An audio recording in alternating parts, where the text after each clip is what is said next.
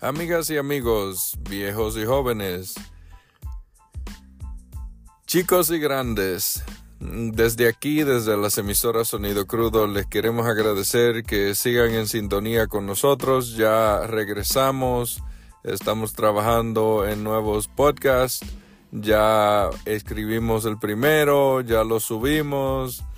Eh, jóvenes, y como diría y dice Carlos Sánchez, jóvenes estamos de regreso. Esperamos este año les traiga muchas cosas buenas, 2024. Nosotros acabamos de cumplir el primer aniversario del podcast El Loco y yo el pasado 17 de enero. Gracias por hacernos y darnos el apoyo a este pequeño podcast que está tratando de crecer y esperamos que estén disfrutando de nuestro contenido.